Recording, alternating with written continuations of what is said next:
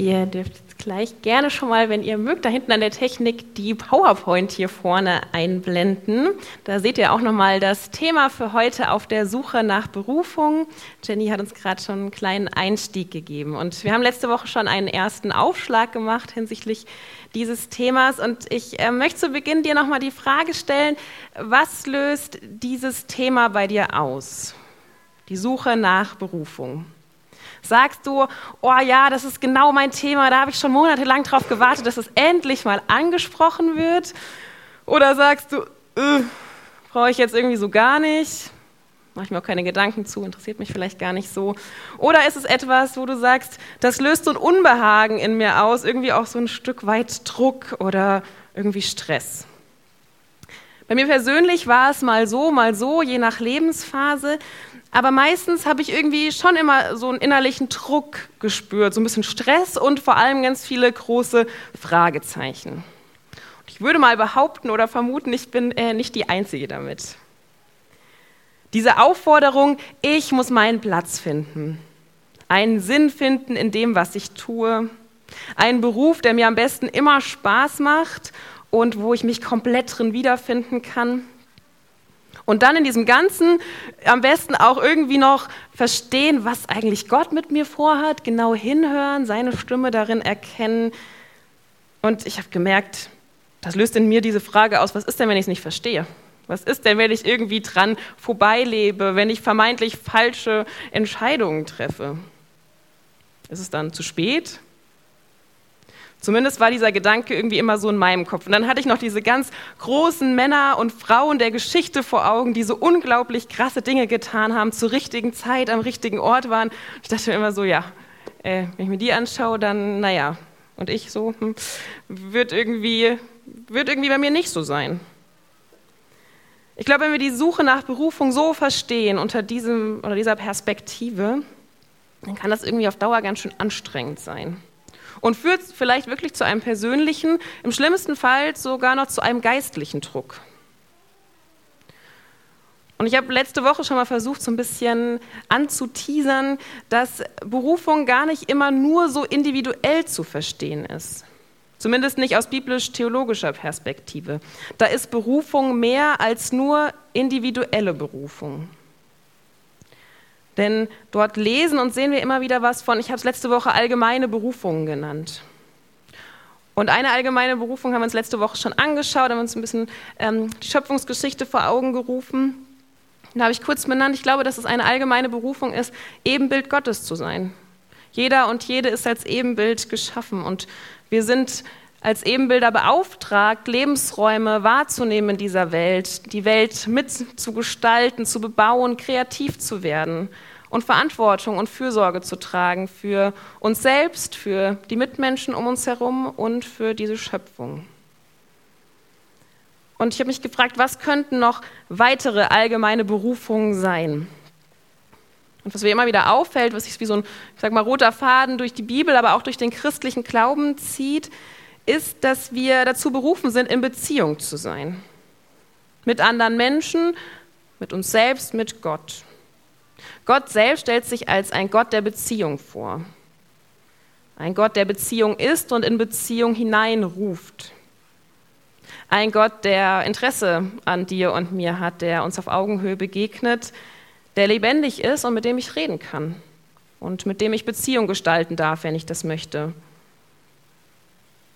Und ich glaube, in dieser Beziehung sind wir dazu berufen, ihm nachzufolgen. Zumindest ist das immer wieder ein Stichwort, in dem es in der Bibel, wo es darum geht. Und jetzt könnt ihr natürlich denken, oh nee, Paula wirft jetzt hier mit so ganz großen Begriffen um sich, Berufung, dann noch das Wort Nachfolge, was wird als nächstes hier noch auf den Tisch gepackt. Ich würde heute Morgen mal dafür werben, diese Begriffe nicht zu groß aufzuladen. Nachfolge mit Jesus heißt für mich erstmal, einen Ansprechpartner zu haben. Einen Gott, der mich hier haben will in diesem Leben. Ein Gott, der auf die Erde kam, so lange ist Weihnachten noch gar nicht her, in der Gestalt seines Sohnes. Und dieser Sohn, Jesus, der hier gelebt hat, ihn darf ich, wenn ich das möchte, mir als Vorbild nehmen. Mir anschauen, wie er geliebt hat, wie er anderen begegnet ist wo er vielleicht auch herausgefordert hat und mit Normen gebrochen hat. Und diesen Jesus mir als Vorbild nehmen. Ich glaube, dabei geht es für mich zumindest irgendwie um Nachfolge. Das sind allgemeine Berufungen, die mir zumindest so als erstes mal eingefallen sind. Berufen als Ebenbild Gottes, Verantwortung und Fürsorge zu tragen, Berufung in Beziehung hinein, berufen zur Nachfolge. Das sind Berufungen, die wir so mal wahrnehmen können. Jeder und jede kann sich dieser Berufung gewiss sein. Es gibt bestimmt noch mehr. Und ich finde, das sind ganz schön starke Aussagen. Du, ich, wir als Menschen, uns werden diese Berufungen zugesprochen. Das finde ich erstmal eine ganz wichtige Wahrnehmung. Ja, wir sind als individuelle Wesen und Menschen geschaffen und das ist gut so. Aber ich merke, manchmal zerbrechen Menschen so richtig daran, weil sie das Gefühl haben, ich muss jetzt meine ganz persönliche Berufung finden etwas ganz Besonderes, mich dann am besten auch noch von den anderen abheben. Ich glaube, das ist viel auch so unser spätmodernes Denken. Eine ganz stark, so immer wieder individualistische Perspektive. Und das ist grundsätzlich nicht falsch, aber ich glaube, wir dürfen mal darauf schauen, wo wir schon längst in unserer Berufung als Mensch leben. Du lebst in deiner Berufung. In der Beziehung zu Gott, in der Beziehung zu Menschen, in der Beziehung zu unserer Schöpfung lebst du deine Berufung. Und deswegen hat für mich persönlich Berufung eher etwas mit einem Sein zu tun und mit einer Beziehung. Für mich heißt die erste Frage erstmal, wie sieht Gott mich als Person, als Mensch? Und wie stehe ich grundsätzlich zu ihm? Ich glaube, erst dann im zweiten Schritt geht es darum, was ich dann wie konkret umsetze und tue. Ich habe ähm, in der Vorbereitung einen Artikel gelesen von einer jungen Frau, die auch irgendwie immer ein bisschen Schwierigkeiten mit diesem Begriff rund um Berufung hatte. Und ähm, ich finde, sie schreibt da ein paar ganz schöne Verse, oder nicht Verse, Zeilen eher, äh, die ich euch kurz vorlesen möchte. Und zwar sagt sie, ich habe richtig lang darauf gewartet, dass Gott mir sagen würde, was ich machen soll. Vielleicht wollte Gott von mir, äh, vielleicht wollte Gott mir aber vor allem sagen, wie ich leben soll. Was und wo wurde in meinem Leben immer unwichtiger. Das Wie rückte in den Mittelpunkt. Mein Verständnis von Berufung stand bis dahin immer im direkten Verhältnis zu meinem Verständnis des Begriffs Beruf. Das Verständnis von Berufung ist in der Bibel mehr, glaube ich, als ein Beruf. Ich bin gerade dabei, für mich zu entdecken, dass es vielleicht viel mehr auf meine innere Haltung ankommt, als auf den ganz konkreten Lebensinhalt. Das ist so ein bisschen ihre Geschichte, das ist ihre Perspektive, die deutlich macht, vielleicht kommt es mehr auf das Wie an. Wie lebe ich? Wie gestalte ich meine Beziehung? Wie gestalte ich das drumherum? Dort an dem Ort, wo du jetzt gerade bist. Berufung ist dort, wo du jetzt bist und lebst als Mensch. Und trotzdem, nachdem ich jetzt so dafür geworben habe, zu sagen, lass uns mal diesen Blick auch auf diese allgemeinen Beziehungen weiten, die Gott uns Menschen zuspricht und die erstmal jedem Menschen hier gilt, würde ich auch dafür werben, trotzdem natürlich auch die andere Perspektive einzunehmen, weil jetzt natürlich auch Leute aufstehen können und sagen können, ja, Paula, das ist schön, aber es gibt doch auch diese individuellen Berufe. Das sehen wir doch an Menschen in der Geschichte und ähm, das sehen wir vielleicht auch in der Bibel und das stimmt tatsächlich. Und deswegen möchte ich es auch nicht außen vor lassen, diese individuelle Perspektive, sondern ein ganzheitliches Bild von Berufung abbilden. Mit dieser stark individuellen Perspektive und was sagt eigentlich die Bibel dazu? Wie können wir das überhaupt verstehen? Wie beruft denn Gott konkret Einzelpersonen? Da wollen wir uns in den nächsten zwei Wochen noch mit beschäftigen.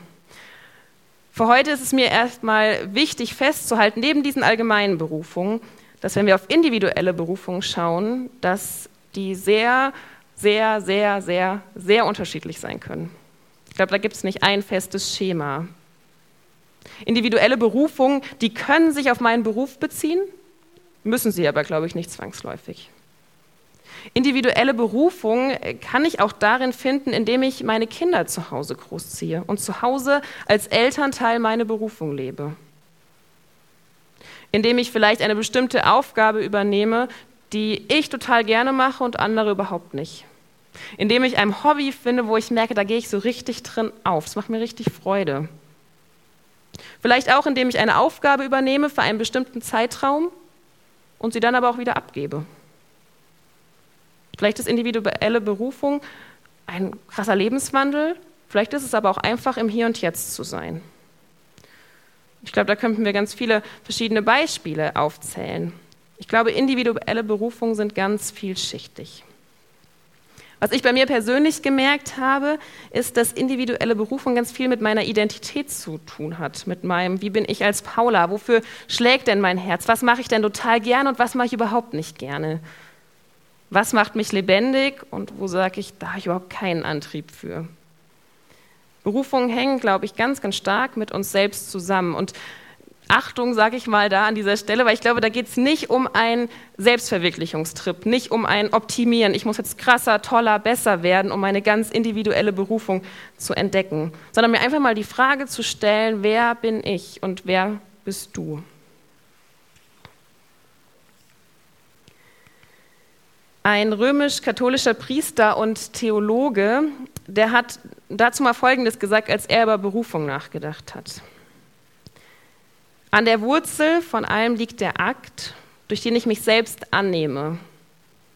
Ich soll damit einverstanden sein, der zu sein, der ich bin. Einverstanden, die Eigenschaften zu haben, die ich habe. Einverstanden, in den Grenzen zu stehen, die mir gezogen sind. Und es bringt es irgendwie schön auf den Punkt, Beruf und Berufung hat etwas mit Selbstannahme zu tun. Manches kann ich und anderes kann ich nicht. Und das ist total gut und okay so.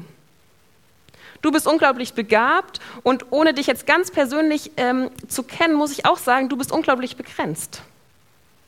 Unglaublich begabt und unglaublich begrenzt. Und das ist gut so, das ist Menschsein.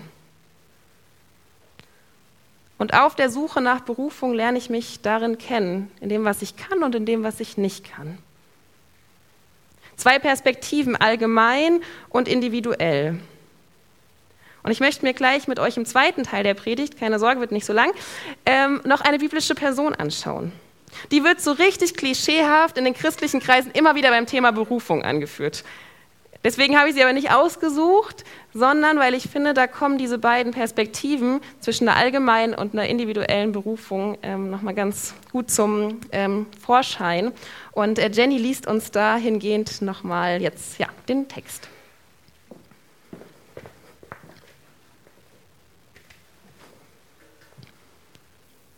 Ich lese den Text, ähm, der steht in Galater, ähm, Kapitel 1, die Verse 13 bis 24. Und ich äh, lese nach der Einheitsübersetzung.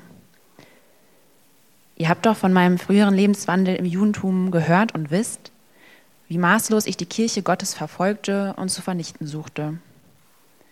Im Judentum machte ich größere Fortschritte als die meisten Altersgenossen in meinem Volk. Und mit dem größten Eifer setzte ich mich für die Überlieferung meiner Väter ein.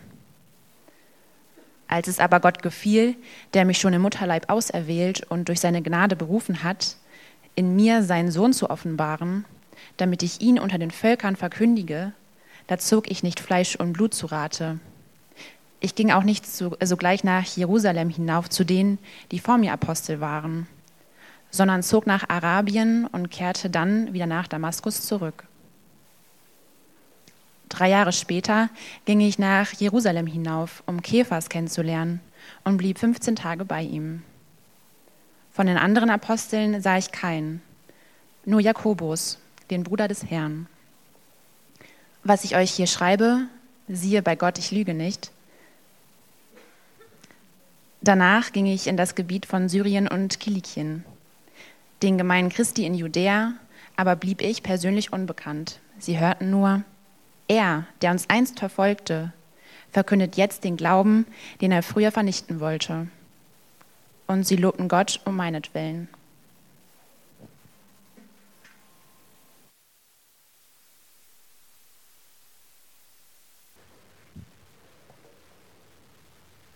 Ich weiß nicht, wer es erkannt hat. Ähm, das ist so ein bisschen die Berufungsgeschichte von Paulus. Und Paulus war tatsächlich, wenn ich ganz ehrlich bin, für mich immer so ein Beispiel, was mich ziemlich genervt hat, wenn es um diese Thematik ging. Weil der hat irgendwie das verkörpert, so eine ganz individuelle, besondere, ganz lebensverändernde Berufung. Zumindest wurde diese Geschichte immer ähm, in den Kreisen, in denen ich unterwegs war, so dargestellt.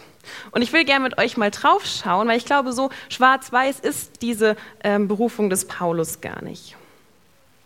Vielleicht kurz ein paar Hintergrundfakten. Paulus, für die, die ihn nicht kennen, das war ein großer und bedeutender Mann in der Bibel. Einer der ersten christlichen Theologen und ein Missionar, der viel herumreiste und von Jesus erzählte. Und er ist derjenige, auf den viele Briefe im Neuen Testament zurückgehen. Zumindest insofern, wie man das historisch erforschen kann, geht man davon aus, dass ähm, er einige Briefe an diese christlichen Gemeinden geschrieben hat, von denen wir heute im Neuen Testament lesen. Mal so ganz salopp in der heutigen Sprache zu sagen, der war so ein richtig hohes Tier, würde man jetzt vielleicht heute sagen, dieser Paulus. Und dieser Mann, damals noch Saulus genannt, hatte aber eine ganz andere Vergangenheit. Er war ein sehr, sehr religiöser Jude und gleichzeitig einer der größten Christenverfolger schlechthin. Er verfolgte Christen und Christinnen systematisch, ließ sie aufgrund ihres Glaubens und aufgrund ihrer Lebensweise verfolgen, einsperren, foltern bis zum Tod. Das haben wir gerade in den Anfangsversen gehört, die Jenny uns vorgelesen hat. Und dann gibt es diesen einen Tag im Leben von Paulus, wo er Jesus begegnet und sich sein komplettes Leben auf den Kopf stellt. Er ähm, lässt sich taufen, fängt eine Beziehung an, mit diesem Jesus zu leben und erlebt so einen kompletten Lebenswandel. Und geht dann in vollzeitlichen Dienst für Jesus.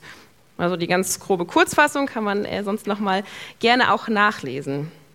Also dieser größte Christenverfolger, das ist ja schon fast ironisch, wird dann zu dem, der herumreist und von seinem persönlichen Glauben berichtet. Und jetzt können wir uns ja denken, wow, krasse individuelle Berufung. Er hört Gottes Stimme und alles ist anders in seinem Leben.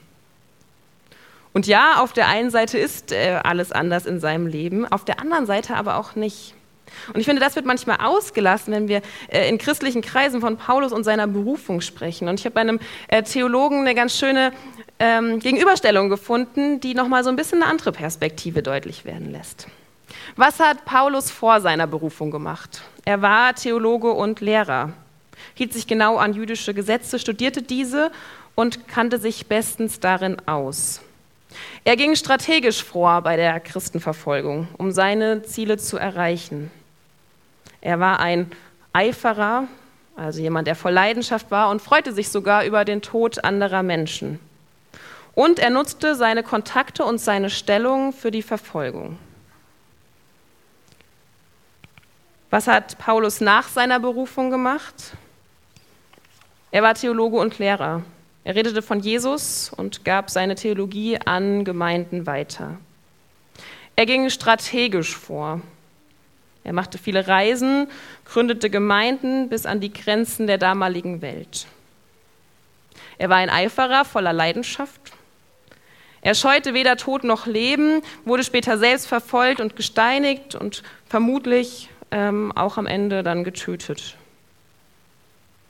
Und er nutzte Kontakte und seine Stellung, um seinen Glauben weiterzugeben. Also können wir sagen, seine ähm, Richtung, die hat sich schon grundlegend geändert, aber nicht seine komplette Persönlichkeit, wie das manchmal, finde ich, dargestellt wird. Seine Berufung hat ganz, ganz viel mit seiner eigenen Identität und Persönlichkeit, mit seinen Gaben zu tun. Und ich möchte anhand dessen, was Jenny uns äh, vorgelesen hat, rund um die Person von Paulus, neben diesem einen Punkt, dass Berufung ganz viel mit der eigenen Persönlichkeit zu tun hat, noch ein paar weitere Dinge hervorheben, die wir an Paulus und seiner Berufung sehen. Und uns fragen können, vielleicht haben diese Hinweise auch eine weitere Bedeutung, wenn wir auf der Suche nach Berufung sind. Also Berufung hat etwas mit Paulus Persönlichkeit zu tun. Paulus erfährt, wie alle Menschen eine allgemeine Berufung schon vor seiner Geburt. Wir haben es gerade eben im Galaterbrief gehört, da heißt es schon vor meiner Geburt, sah Gott mich im Leib meiner Mutter. Gott hat sich bei jedem Menschen, den er ins Leben ruft, von Anfang an etwas gedacht. Er ist Schöpfer und ich würde sagen, jeder und jede ist ihm wichtig. Und für jeden und jede gibt es ein gelingendes und sinnvolles Leben, zumindest glaube ich persönlich daran. Das bedeutet gleichzeitig nicht, das sehen wir ja ganz stark bei Paulus, ähm, dass im Leben immer alles gut und erfolgreich verläuft. Wir sind nicht automatisch vor Irrwegen sicher. Obwohl Paulus damals bei den besten jüdischen Lehrern gelernt hat und ausgebildet wurde, ist er zunächst gegen den christlichen Glauben ins Feld gezogen. Paulus sucht seine Berufung nicht, sondern wird von ihr gefunden. Und ich frage mich manchmal, woher kommt die Annahme, wir müssten unsere Berufung finden? Oder die Angst, wir könnten unsere Berufung verpassen? Dass Menschen Gottes Berufung nicht hören oder komplett missverstehen, das spielt zumindest in der Bibel eher eine geringe Rolle. Eher ist es so, dass Menschen es verstehen, aber manchmal nicht wissen, ob sie es annehmen wollen oder können. Und natürlich wird es nicht bei jedem wie bei Paulus sein, mit so einer großen Erscheinung und einer Stimme. Ähm, und vielleicht stellen wir uns unsere individuelle Berufung manchmal anders vor, aber ich bin davon überzeugt, dass wir es nicht überhören oder verpassen werden. Es geht erstmal nicht darum, was ähm, Paulus tun soll, sondern er fängt an, an Jesus zu glauben und die Beziehung steht im Vordergrund. Wieder eine allgemeine Berufung, berufen in Beziehung zu sein. Und im Text eben wurden ganz viele komische Ortsnamen genannt. Vielleicht war ihr auch so ein bisschen irritiert beim Vorlesen. Was, was will denn dieser Text uns damit sagen? Da wird dann beschrieben, wo Paulus überall war nach, nach seiner, ich sag mal, Lebensveränderung in diesem Moment. Und da wird beschrieben, dass er teilweise die Gemeinschaft mit Christen und Christinnen erlebt, um seine Berufung zu finden. Also er begegnet Christen und Christinnen in Antiochia, später in Jerusalem und geht erst dann nach Tarsus zurück, wo er herkam. Das ist so ein bisschen so ein Indiz bei Paulus. Seine Berufung bildet sich auch in der Gemeinschaft aus und lässt sich in und durch Gemeinschaft finden. Und ein letzter Punkt, Berufung hat Zeit. Zumindest lesen wir das bei Paulus ist nicht ganz historisch belegt, aber man geht ungefähr davon aus, nach diesem Erlebnis, was er hat, dass er erst 14 Jahre später dann zurück nach Jerusalem geholt wird und erst dann seinen vollzeitlichen Dienst als Missionar beginnt. Und das sind Punkte, die wir bei Paulus rauslesen können, bei seiner Berufungsgeschichte. Und vielleicht sind es auch Hinweise für uns, wie wir Berufung nochmal aus einem anderen Blickwinkel betrachten können. Vielleicht sind es Hinweise, wie komplex und vielfältig Berufung ist. Und dass es bei der Suche nach Berufung nicht um eine Anleitung geht, wie finde ich jetzt meine Berufung, sieben Schritte zu einer gelingenden Berufung oder so, sondern dass wir auf der Suche sein dürfen in einem Spannungsfeld zwischen allgemeinen und individuellen Berufungen. Und ich glaube, wir dürfen uns ein Stück weit davon lösen, es zu geistlich und zu groß aufzuladen. Und auf der anderen Seite gleichzeitig trotzdem offen dafür zu sein, was Gott mit uns und mit dir vorhat und ihm da etwas zuzutrauen, weil wir vielfältig begabt sind. Und es ist wichtig, mir zumindest persönlich das für mich zu begreifen, es geht um mein Leben, um meine Geschichte mit Gott. Und dabei bist du, dabei bin ich, dabei sind wir Teil einer größeren Geschichte. Amen.